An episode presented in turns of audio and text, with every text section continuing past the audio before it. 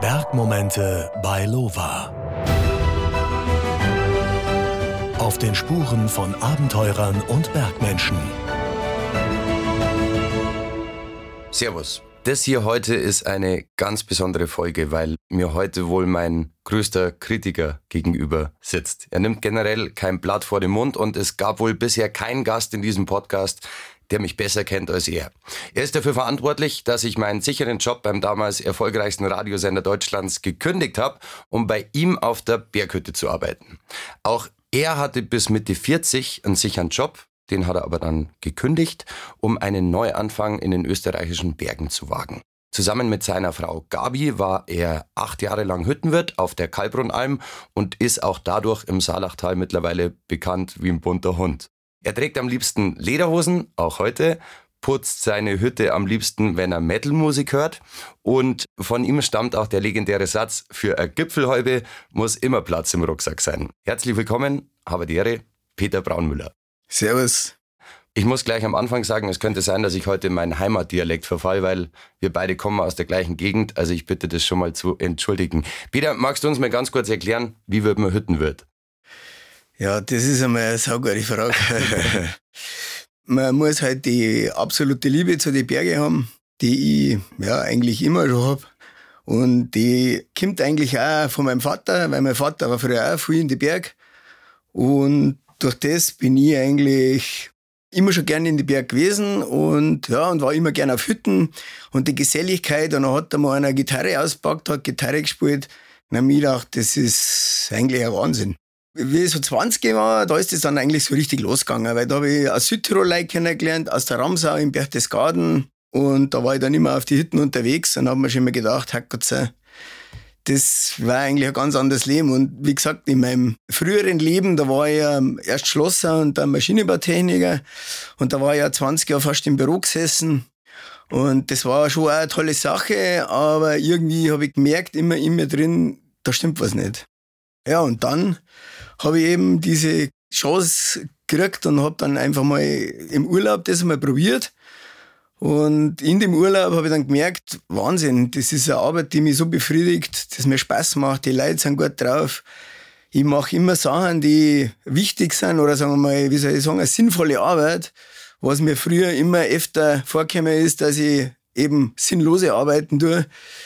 Und gerade in der ja, Automobilindustrie zum Beispiel, da wo ich ja herkomme. Und dann habe ich mir gedacht, jetzt wage ich das einfach. Und habe natürlich auch gute Freunde, die mich da bestärkt haben, die gesagt haben, das schaffst du. Und ja, und jetzt bin ich da. Aber jetzt muss man dazu sagen, du, du hast eine Tochter, du hast natürlich auch einen Freundeskreis daheim. Wie haben deine Eltern, deine Freunde, deine Familie darauf reagiert, als du gesagt hast, ja, ich bin jetzt einmal weg? Ja, das war eigentlich, bei mir ist es, sage ich mal, in Anführungszeichen leichter gewesen, weil ich war fünf Jahre in eheähnlichen Verhältnissen mit der Mutter meiner Tochter. Und wir haben uns dann getrennt, leider Gottes. Und darum war ich eigentlich immer schon ein Wochenendpapa. Und durch das war das, sage ich mal, von der Seite her relativ einfach. Meine Eltern, die waren natürlich extrem skeptisch, so wie das immer ist. Einen sicheren Job aufgeben, das ist ja der Albtraum eines jeden Vaters. Und so war es auch bei mir. Aber ich habe gesagt, ich mache das.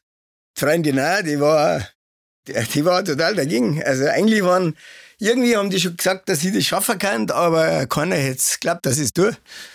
Und dann habe ich es da. Jetzt, warum würdest du jedem von uns raten, mal auf einer Alm zu arbeiten? Ja, also ich sage mal, das ist eine grundsätzliche Frage, weil weil ich ganz fest davon überzeugt bin, je mehr das man macht oder je mehr verschiedene Sachen das man macht oder wo man sich mal beweisen muss, umso mehr kann man das Leben eigentlich verstehen. Und ich habe auch früher viel nicht verstanden ich habe jetzt, wie gesagt, eben jetzt erst vor zwei Jahren, seit zwei Jahren bin ich jetzt, seitdem ich die Hütte nicht mehr habe, bin jetzt im Sommer bei meinem Winterchef Knecht, weil der einen Bauernhof hat. Und da komme ich bald jede Woche an meine Grenzen mit 54 Jahren fast, weil ich immer wieder was Neues machen muss. Und da bin ich immer wieder ein Lehrbuhr. Und das muss man sich mal trauen, dass man sagt, du, weißt was, das mache ich. Und dann, also wie, wie gesagt, dieses Risiko einzugehen, dass ich halt einfach da an der Wand laufe. Weil ich, was weiß ich, in der Industrie, da komme ich halt her, da war das so, da haben die 40er das Gleiche gemacht, haben gesagt, das ist immer schon so gewesen und das machen wir so und haben dann, sind dann immer irgendwie, sage ich mal, ein bisschen sturer geworden oder immer ihren Weg gegangen und ich finde halt, wenn man offen bleibt und mehrere Sachen probiert, dann kann man da auch mitreden. Und die Gastro speziell, sage ich mal, das weißt du auch, das ist eine ganz eigene Geschichte. Und wenn man da einmal, wenn man da mal hinter die Kulissen schaut, das ist ein Wahnsinn. Da muss ich tatsächlich aus dem Nähkästchen plaudern, weil als ich auf die Hütte gekommen bin, also ich habe eine abgeschlossene Berufsausbildung in der Gastronomie und habe mir gedacht, ich gehe mal auf die Alm, um mir anzuschauen, ob ich sowas auch machen könnte. Und dann kam ich am ersten Tag hoch und das war eine Hochzeit und ich hatte die ersten zehn Minuten einfach das Gefühl, die Leute hier oben haben von Tuten und Blasen keine Ahnung, was Gastronomie angeht. Und dann habe ich das Ruder in die Hand genommen und wusste dann ziemlich schnell irgendwie, okay, das würde laufen. Aber wir haben voll viel voneinander gelernt. Und ich muss sagen, was ich von dir gelernt habe, was ich aus der Gastronomie nicht kannte, ist einfach der Umgang mit Menschen. Also ich kannte cholerische Zustände, ich kannte Küchenchefs, die rumgeschrien haben, Teller, die geflogen sind. Also so war die Gastronomie früher. Und du hast dich schon immer mit einem Buch hinguckt, hast die Person, die es anging, konfrontiert mit dem, was vielleicht nicht gut lief das hast du dann zweimal gemacht und dann hast du das dreimal gemacht und es geht um eine konkrete Person, die, ja. dann, auch, die dann auch den Sommer geflogen ist. Aber ähm, du hast halt immer Ruhe dabei gehabt und das fand ich immer so bemerkenswert. Also woher kommt diese Ruhe? Boah, ja, das ist, weiß ich nicht, wahrscheinlich auch von meinem Vater, also von dem habe ich halt schon brutal viel. Mittlerweile glaube ich das immer mehr weil der halt einfach auch immer die Sachen angepackt hat und der war immer zufrieden und hat immer gesagt, so, jetzt machen wir das Beste draus und ja, und das ist wahrscheinlich, da kommt das wahrscheinlich her, keine Ahnung. Du schreibst dir aber allgemein gerne Sachen auf, gell? Also du hast da so, so ein magisches Buch und da kommt irgendwie alles rein. Ja, und das ist halt auch ein ganz, ganz emotionaler Moment, weil da war ich in Peru auf meinem ersten 6000er ja, da war ich schon über 30 und davor habe ich mir alle belächelt, die Tagebücher schreiben oder irgendwas aufschreiben und habe mir gedacht, was sind das für Pfeifen? Ich gehe da raus und mache mein Ding und da brauche ich nichts aufschreiben. Und dann, wie gesagt, war ich eben da in Peru mit zwei von meinen besten Freunden und dann sind wir da zu 14 Tagen bergstiegen und nach 14 Tagen waren die beide fix und fertig und ich bin erst so richtig aufgeblüht. Und dann war halt da einer der leichtesten Sechstausender der ganzen Welt wahrscheinlich, der Chachani. Und das war halt dann so die Möglichkeit, da waren wir dann da in Arequipa und hat es geheißen, den können wir jetzt besteigen die nächsten, nächste Woche. Und die zwei haben gesagt, auf gar keinen Fall, wir wollen da weg und wir wollen jetzt irgendwo ans Meer. Und ich habe gesagt, ja, ich bleib da, ich will unbedingt dann auf. Ja, und da habe ich dann angefangen, Tagebuch zum Schreiben.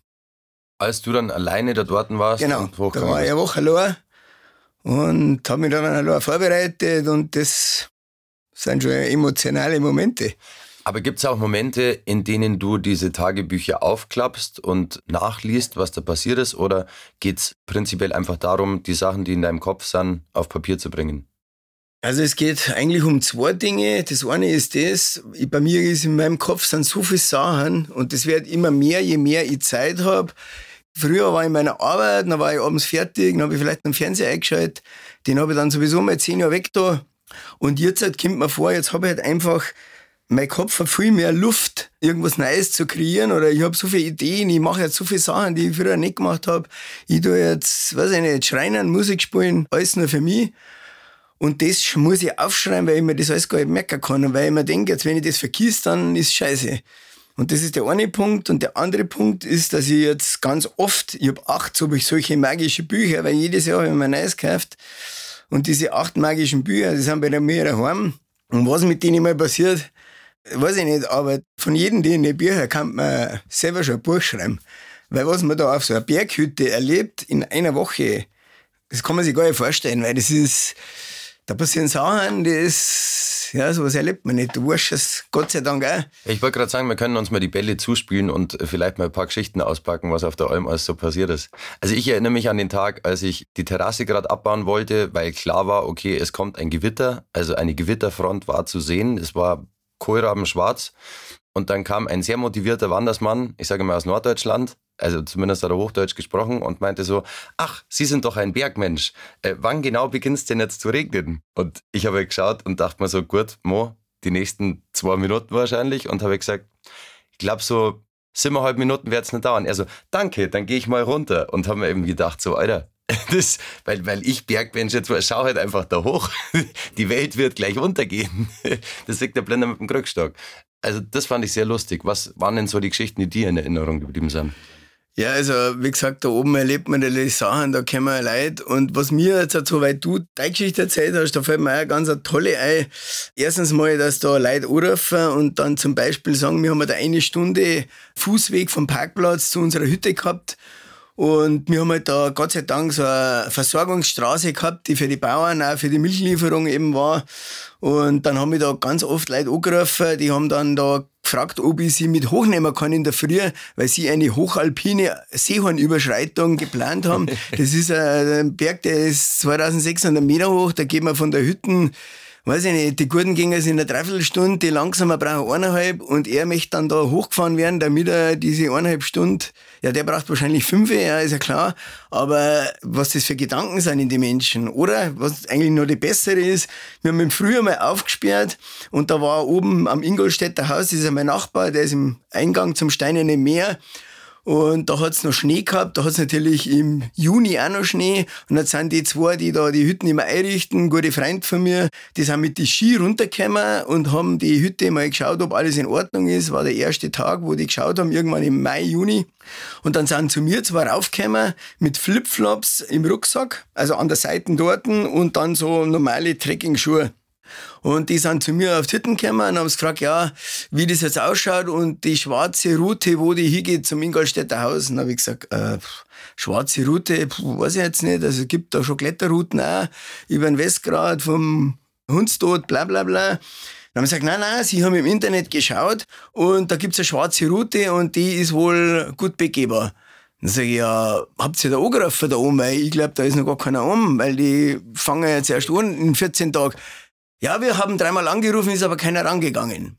Sage, ja und? Ja, dann haben wir gesagt, wir machen das jetzt. Dann sage ich, ja, und mit den Klapperl da und den Flipflops. Also, das sind so Sachen, wo man sich dann denkt, ja, weiß ich nicht, was soll man da denken? Aber ähm, da fällt mir eine Geschichte ein, ich glaube, das war in dem Jahr, wo ich da gearbeitet habe, da gibt es immer das traditionelle Ogrorner, nennt man das, heißt auf Deutsch übersetzt Hütte leer saufen, oder? Es ist quasi das letzte Wochenende. Letzte, genau, wo man halt praktisch die Reste noch, alles noch äh, veräußert auch und schaut, dass man die Hütte eben winterfest bringt. Schon Werden alle Material Freunde her. eingeladen, alle Leute, die da gearbeitet haben. Genau. genau. Und da hat es dich eingeschneit, oder? Ja. Genau, und äh, magst du mal erklären, wie das war? Also das war eine der wahnsinnigsten Geschichten überhaupt, weil ich wollte ja immer schon auch mal in einer Berghütte überwintern. Also das ist mein großes Ziel auch, das werde ich irgendwann einmal machen. Ich kenne da welche, die das schon gemacht haben und ich habe aber fatalerweise meine Tourenschiene unten lassen, weil die gesagt haben, ja, da kommt ein Gewitter. Und dann habe ich die Bauern gefragt, alle, ja, das wird nicht so schlimm. Und dann war ich da alleine oben und das ist auf 1500 Meter und dann hat's am ersten Tag hat's geschneit, einen halben Meter direkt auf meiner Hütte. Und dann habe ich abends, dann ist der Blitz eingeschlagen, dann habe ich kein Internet, nichts ist mehr gegangen. Das ist eh meistens nicht gegangen, aber da dann gar nicht mehr. Und dann das Telefon ist auch nicht mehr gegangen, da ist auch der Blitz eingeschlagen. Und dann habe ich noch Radio gehört. Dann hat der Salzburger Radio gesagt, nach dem halben Meter Schnee, also heute war die Schlechtwetterfront, ist gekommen, die bleibt bis morgen. Heute hat es ein bisschen geschneit und morgen schneit's gescheit. Und dann haben wir gedacht, ja, kann ja nicht sein. Und dann hat am nächsten Tag nochmal einen Meter geschneit. Und dann war ich wirklich, ich bin dann vor die Türe gegangen und der Schnee war bis zu meinen Brustwarzen. Und es war dann so, dass da einen Platz gibt, wo man telefonieren kann auf der Hütte. Und dann wollte ich da hinlaufen, das sind 150 Meter. Also das kann ich, man muss dazu sagen, das ist keine Telefonzelle oder so. Nein, nein, das ist einfach auf der kompletten Alm gibt es genau einen Quadratmeter ja, genau. und wenn man genau da hingeht, hat man einen Balken Handyempfang. Wenn es gut läuft. Wenn es gut läuft, wenn das Wetter passt. Genau, und dann bin ich da hingelaufen und habe für diese 150 Meter eine halbe Stunde gebraucht, weil bei jedem Schritt das kann man sich nicht vorstellen. Ist es das so, dass man mit dem Hintern im Schnee stecken bleibt und die Füße sind nur in der Luft? Also da muss man praktisch bei jedem Schritt muss man irgendwie sich wieder den Kontakt mit dem Boden erarbeiten. Und dann bin ich da hintergelaufen, wieder zurück und habe gewusst, das ist nicht möglich. Und ich habe da auch keinen Kontakt nicht gekriegt, das ist nicht gegangen, weil das Wetter noch so schlecht war. Und dann habe ich mir aus zwei so Brettel, habe ich mir, wie sagt man gleich, jetzt kann ich es nicht sagen. Schneeschuhe. Schneeschuhe bauen, genau, oder habe ich auch gemacht. Die sind dann nach zehn Metern kaputt gegangen, weil ich habe am Termin gehabt, am Abend, die habe ich also ins Tal müssen. Und dann ist da also ein Lawinenstrich unterhalb. Also wenn man ausgeht, also praktisch eine schwer lawinengefährliche Steigung. Und da geht auch jedes Jahr gegen mehrere Lawinen ab. Dann habe ich gewusst, ich muss da spätestens um eins, um ein Uhr nachmittags muss ich da vorbei sein, sonst kann ich gar nicht runter. Und dann bin ich halt da, was man da in einer halben Stunde nochmal runtergeht, habe ich dann drei Stunden gebraucht und dann war ich unten. Dementsprechend kaputt. Was lernt man aus solchen Situationen? Also den Umgang mit der Natur, Beziehungsweise ich muss jetzt fast ein bisschen lachen, weil ähm, du erinnerst dich sicher daran, dass ich auch von der Bergrettung gerettet werden musste, ja. weil ich mich nämlich auch auf die örtlichen Bauern verlassen habe. ich habe auch gefragt, regnet es halt noch? Und dann so, na, na, kannst du gehen, passt schon. Also scheinbar sollte man nicht immer die Einheimischen fragen, wenn es darum geht. Ja, eigentlich schon, aber es ist halt, ja, was lernt man da draus? Also ich bin auch in meinem Leben schon in einigen Situationen gewesen, wo es wirklich, ja, lebensgefährlich traue ich mir jetzt nicht sagen, aber schon grenzwertig war für mich halt, weil ich bin jetzt kein so ein Superalpinist. Ich bin halt ein guter Bergsteiger und äh, habe eine lange Erfahrung, 30 Jahre mindestens, aber trotzdem in ein Gewitter, wenn man reinkommt, es ist kein jeder Mensch, hat das vielleicht auch schon mal erlebt, es ist in den Bergen halt so, das ist vielleicht die wichtigste Erkenntnis, dass jede Minute das umschlagen kann, das Wetter, und dass man immer auf alles vorbereitet sein muss. Und ich habe Seit 25 Jahren habe ich bei 30 Grad im Schatten Handschuhe und eine Mützen dabei, wenn ich am Berg gehe. Weil ich bin einmal einen vereisten Klettersteig runtergegangen von der Alpspitze und da habe ich meine Schneidstehe auseinandergerissen und habe mir das um die Hände gewickelt und bin den Klettersteig runtergegangen, weil da Blitzeis von zwei Zentimeter drauf war und da war ich ganz allein. Wie soll ich da runterkommen? Also, man merkt, hoppala, es kann gleich einmal, und das war im August, also das war Hochsommer. Jetzt Viele, die zuhören, spielen vielleicht auch mal mit dem Gedanken, aufs Land zu ziehen oder Richtung Berge zu ziehen. Und man stellt sich das immer total idyllisch vor, aber oft ist es dann ja gar nicht so einfach. Also man kommt dann hin und wird dann oft von den Einheimischen nicht sofort integriert. Bei dir hat das ziemlich gut funktioniert. Was glaubst du, sind so Tipps oder Regeln, an die man sich halten sollte, um erfolgreich ein neues Leben im Alpenvorland zu starten oder in den Bergen zu starten? Aber eines der wichtigsten Dinge ist wahrscheinlich, dass man sollte nicht so gleich mal so gescheit daherrennen, wie ich das immer tue.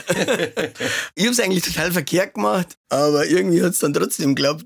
In die Berge ist halt schon so, also speziell auch da, wo ich jetzt bin, in dem Salachtal, das ist ja in der Ramsau so, in Berchtesgaden, oder in Oberwillenbach im Pustertal, da bin ich auch seit 30 Jahren wieder heim so wie man auf die Leute zugeht, so kommt es auch zurück. Und man sollte halt einfach schon tunlichst vermeiden, da, sage ich mal, wie sagt mein Vater da sagen, so sinngescheit zu sein.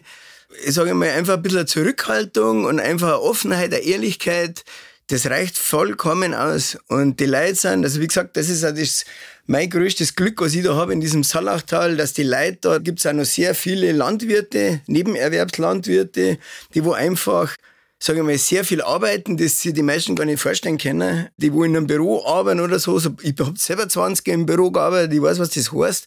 Aber die, weiß ich nicht, stehen in der Früh um 5 Uhr auf, melken ihre Kühe, dann ging es in einen 8-Stunden-Job und dann ging es nochmal in den Stall und dann wird halt noch geheigt, dann geht es auf die Nacht um 10 Uhr noch weiter.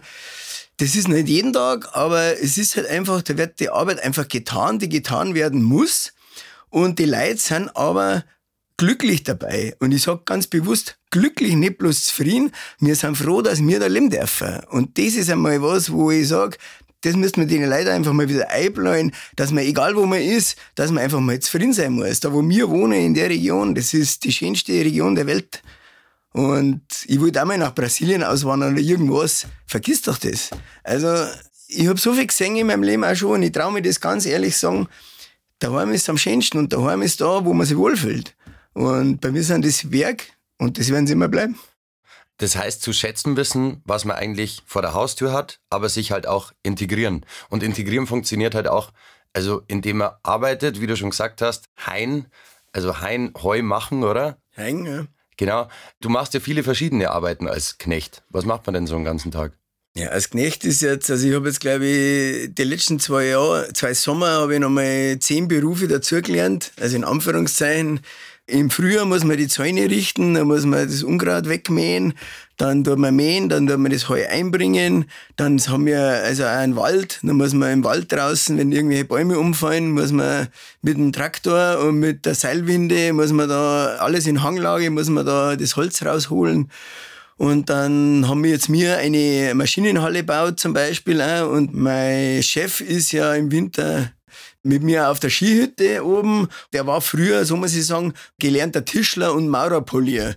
Und das ist natürlich eine Katastrophe für mich, weil der kann alles selber. Und dementsprechend muss ich auch alles selber machen. Also das ist vom Ausheben über Betonieren, Einschalten, Pflastern, weiß ich nicht, Zimmern. Wir machen alles selber. Und ich weiß noch genau, was das für ein Gefühl war, wo der gesagt hat, jetzt bauen wir eine Maschinenhalle.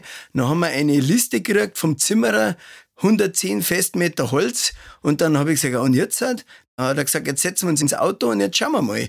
Dann haben wir gedacht, der spinnt. Dann ist er mit mir in den Wald ausgefahren und dann haben wir die Bäume ausgesucht, die wir abschneiden, damit wir unser Hütten bauen. Das musst du mir geben. Es ist abartig. Und solche Sachen mache ich da. Und früher habe ich, weiß ich nicht, wochenlang bin ich über Terminpläne von irgendwelche Mustervorstellungen, von irgendwelche Autoteile gesessen und haben mir gedacht, das funktioniert eh alles nicht, weil jeder weiß, dass die Terminschiene nicht funktioniert, weil da 20 noch, da muss der Ergonomiebeauftragte noch her und der Unfallversicherer und bla bla bla, alles richtig. Aber das ist so eine Blase. Bis da mal was passiert, da flippe ich aus. Und jetzt halt mache ich das halt genau so. Wir machen das, wir machen in der Früh, stehen wir da und dann wird das halt gemacht und abends ist fertig, dann trinken wir Bier und alle sind zufrieden. Weißt du, was mir da gerade einfällt? Schnee-Iglo. Ja, zum Beispiel. Abartig. Möchtest du kurz erzählen, was ich meine? Ja, also wir haben dann einen, eines Winters haben wir, weiß ich nicht, an der Hütte, also von Haus aus irgendwie schon zwischen drei oder vier Meter Schnee gehabt, der von alleine gefallen ist. Das war ein krasser Winter. Es war ein krasser Winter und dann war es halt noch so dazu, dass die Pistenraupen bei uns ja vorbeifahren an unserer wunderschönen Kuba und da haben die dann einen Haufen von sechs Meter, war der dann glaube ich anfangs, einen Schneeberg aufgetürmt, weil sie nicht mehr gewusst haben, wo ich hin mit dem Schnee.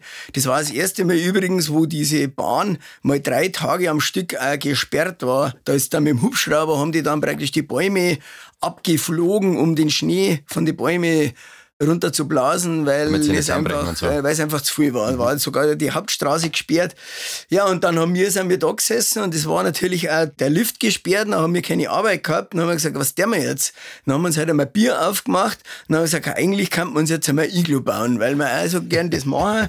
Und dann haben wir ein Iglu gebaut und dann sind da das hat keine zwei Stunden gedauert. Da waren da sechs oder acht Personen da, drei elektrische Motorsägen und dann haben wir ein Iglo gebaut. Dann haben wir es probiert, dann haben wir es über Nacht noch gewässert und am nächsten Tag haben wir angefangen, ein Iglo zu bauen, wo eine Biertischgarnitur Platz hat, ein Bar und ungefähr 70 Leute Platz gehabt haben. Also mit Musikanlage, mit Beleuchtung, da ist der Elektriker gekommen, der hat da vier Stunden Beleuchtung eingebaut. Also das ist nur so ein Beispiel, wenn die dann was machen, dann machen sie es halt gescheit. Und ich liebe das einfach. Und da wird nicht lang rumdiskutiert, oder, sondern da wird einfach angefangen. Und das ist genial. Das stand dann auch eine Zeit lang da, gell? Also das so stand da bis im Mai, weil da war der Lift schon lang zu und das geht dann nicht mehr weg. Also dann haben wir gesagt, da sind wir da drin gehockt und haben da, da sind sie mit dem Radl, da haben wir schon Radeln aufgestellt. Dann haben sie mit dem Radl sind sie da schon aufgefahren im Frühjahr, weil das dann dementsprechend lang dauert, bis das weggeht. Es war auch übrigens mit unserem Wasser, wir haben da so ein Wasserbassin, 25 Meter lang, wo wir mit den Ski am letzten Wochenende immer durchfahren. Das ist auch, ich habe dann den Zaun aufgebaut für die Kühe, dann war da noch der Schnee drin gelegen, also habe ich dann noch einen Schneemann gebaut. Also muss man vielleicht auch kurz erklären, da fährt eine Pistenraupe dann quasi, hebt eine Grube aus, dann kommt der Folie in diese Grube, genau. da wird dann Wasser reingefüllt genau. und dann kommen am Ende zwei Biertischgarnituren hin, damit man irgendwie auch wieder rausspringen kann und dann fahren ja, die Leute so quasi... Teppiche kennen wir hier, so genau. Kunststoffteppiche fahren die Leute quasi Schuss den Skihang runter, fahren dann kurz Wasserski 25 Meter und springen hinten wieder raus. Das wird immer zum Ski-Closing gemacht. Ja, genau. Das ist dann so ein kleiner Contest und das wäre ja, sage ich mal, so richtig zu einem Hype. Also wir haben ja da so eine Vereinigung, diese Rentiere eben, wo wir immer Berggänger einmal in der Woche, unter der Woche, nach der Arbeit Und da ist einer dabei gewesen, der ist dann da zum Beispiel mit Langlaufski reingefahren, weil das halt einfach eine Wahnsinnsveranstaltung ist. Und da weiß jeder, der kommt da keine 10 Meter weit. aber, aber es ist halt ein Gaudi. Und das, da sind sie schon mit dem Schlauchboot gefahren. Und es ist halt einfach, da geben, möchten wir halt auch was zurückgeben für die Leute, weil da kommen so viele Einheimische und Stammgäste. Weil ich hätte nie, wenn mir einer gesagt hätte, ich arbeite mal auf einer Ski hätte ich gesagt, das ist das allerletzte, was ich da will. Auf so abbrischen Hütten arbeiten. Aber jetzt arbeite ich da schon seit neun Jahren. Also ich glaube, viele fragen sich gerade, wo, wo, wo ist dieses Wunderland? Äh, Loferer Alm Kuba heißt das Ganze. Jetzt Peter, du hast es gerade schon angesprochen. Der Ritterschlag kam dann 2018, als dich die Loferer Rentiere eingeladen haben. Was sind die Loferer Rentiere? Ja, die Loferer Rentiere, das ist eine ganz spezielle Vereinigung da. Das fasziniert mich seit dem ersten Tag. Das sind halt lauter gute Bergsteiger, Bergretter, alle, die wo halt die Berge lieben und da auch noch geboren sind. Und die haben dann praktisch äh, so eine Vereinigung gegründet und haben da einen Berglauf. Auf, das ist der sogenannte Storberglauf und der geht auf die Schmitzer Bürofhütten. Das ist auch ein wunderschönes Gebiet bei uns. Und da ist einmal im Jahr äh, im Sommer ein Bergrennen. Das sind 1200 Höhenmeter und da laufen die halt auf. Und die ersten Jahre hat das der Felix Seibold, das war ein Postler und der hat das die ersten Jahre immer gewonnen. Der ist die 1200 Höhenmeter in 48 Minuten ist er den aufgelaufen und der ist mittlerweile 80 Jahre alt und der ist bei mir Stammgast gewesen auf meiner Hütten. Und der war damals 75 und dann habe ich gesagt, Hacker, nehmt ihr da auch welche mit, die wo nicht so fit sind und dann hat er gesagt, ja, mei, wir sind eh, wir die Alten, wir gehen da ganz gemütlich und die Jungen, die gehen halt nach der Arbeit und wir Rentner, wir gehen halt schon Nachmittag um zwei los, dann ist das alles nicht so tragisch. Dann sage ich, ja, darf ich da mal mitgehen? Und dann bin ich da mal mitgegangen, das sind acht Rentner, ich bin der Einzige, der unter 65 ist und mit denen bin ich jetzt gehe jetzt und es ist gerade so, dass ich mitkomme. Und die haben mich dann da eben aufgenommen. Also dann, weil ich halt auch der Hüttenwirt da war und die bei mir halt einfach Stammgäste waren. Dann ich ja, nehmen wir halt einmal einen Ausländer mit. Ist ja wurscht. Also da gehen auch 80-Jährige noch in den Berg. Also der Älteste ist 80 Jahre alt und mit dem bin ich heuer auch das erste Mal Skitour gegangen. Das habe ich mir heuer mal traut.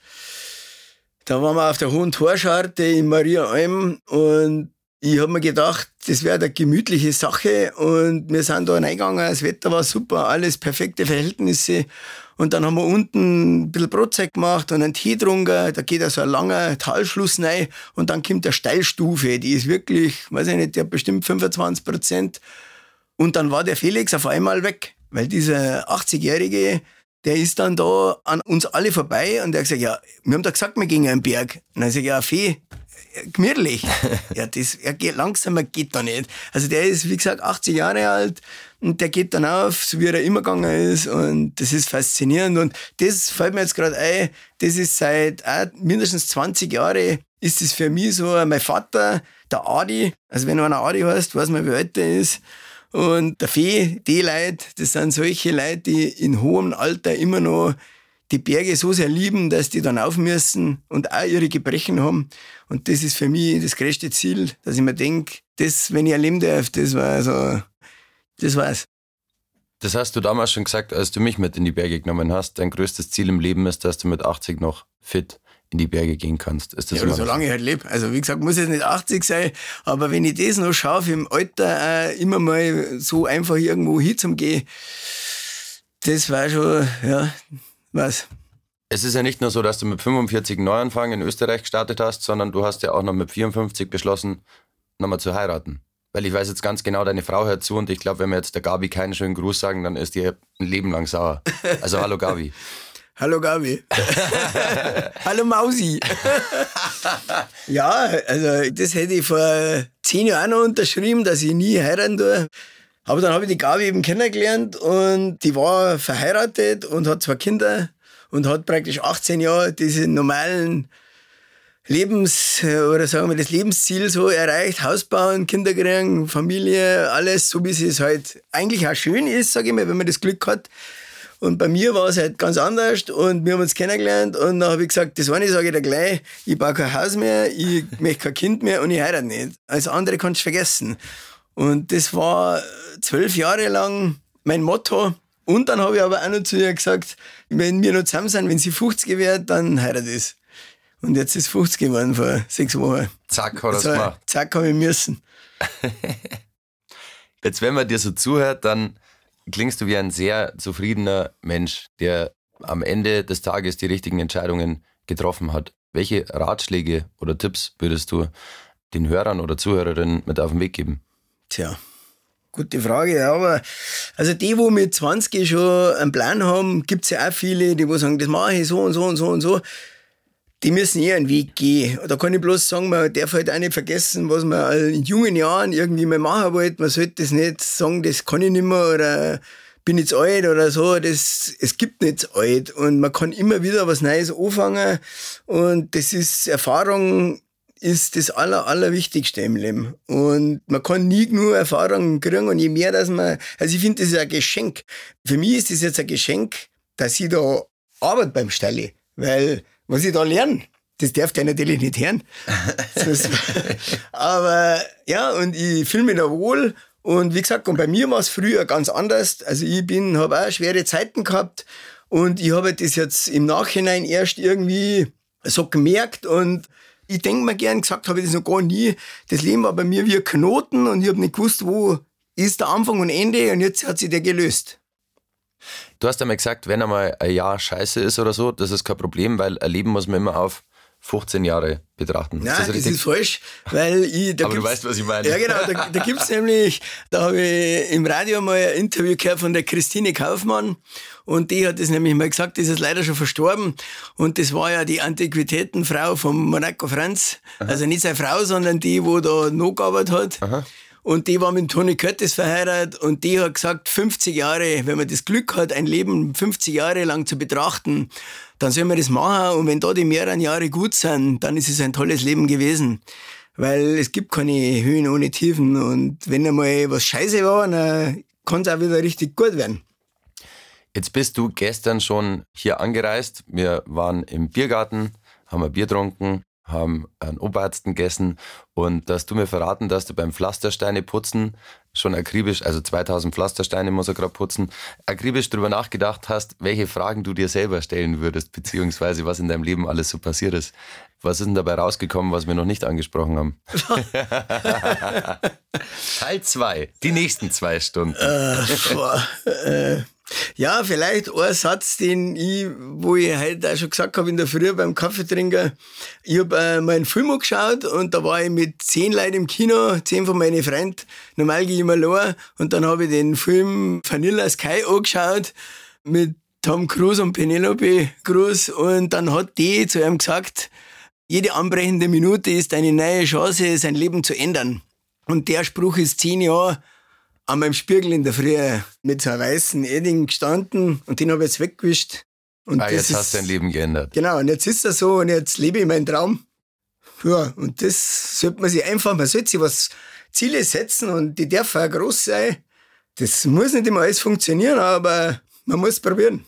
Ich merke, dass du gerade emotional wirst. Ich werde auch gerade ein bisschen emotional, weil ich muss tatsächlich sagen, ohne dich hätte ich nie die Erfahrung machen dürfen, einen Anschluss in der Bergwelt oder in den österreichischen Bergen zu finden. Und heute ist es noch so, wenn ich da im Salachtal in die Berge gehe oder Skitour gehe, dann hält der Pistenrappenfahrer an und sagt, Andi, was sagt er, servus. Also es ist was ganz Besonderes und du hast mein Leben maßgeblich beeinflusst. Ich hoffe, der Peter hat euch auch wertvolle Tipps mit auf den Weg gegeben. Ich glaube, da war einiges dabei. Und wenn ihr das ein oder andere nicht verstanden habt, weil der Dialekt dann doch ein bisschen anders war, dann ähm, schreibt es uns einfach und ich versuche die Fragen dann alle einzeln zu beantworten. Peter, magst du abschließend noch was sagen? Ich glaube, du hast schon wahnsinnig viel gesagt. Ja, mir ist gefreut, dass ich da eingeladen bin. Und ich kann, wie gesagt, bloß jedem sagen, lebt seinen Traum und verändert was. Wenn irgendwas nicht passt, nicht so lange rumjammern, weil ich kenne so viele Jammerer, sondern einfach Fotzen halten und was ändern. Und das lassen wir jetzt genauso stehen. Ich bedanke mich recht herzlich, dass du heute da warst. Und ich hoffe, euch hat es genauso gefallen wie mir. Wenn, dann teilt den Podcast gerne und dann hören wir uns nächsten Monat wieder. Habe die Ehre und bleibt gesund. Bergmomente bei Lova. Auf den Spuren von Abenteurern und Bergmenschen.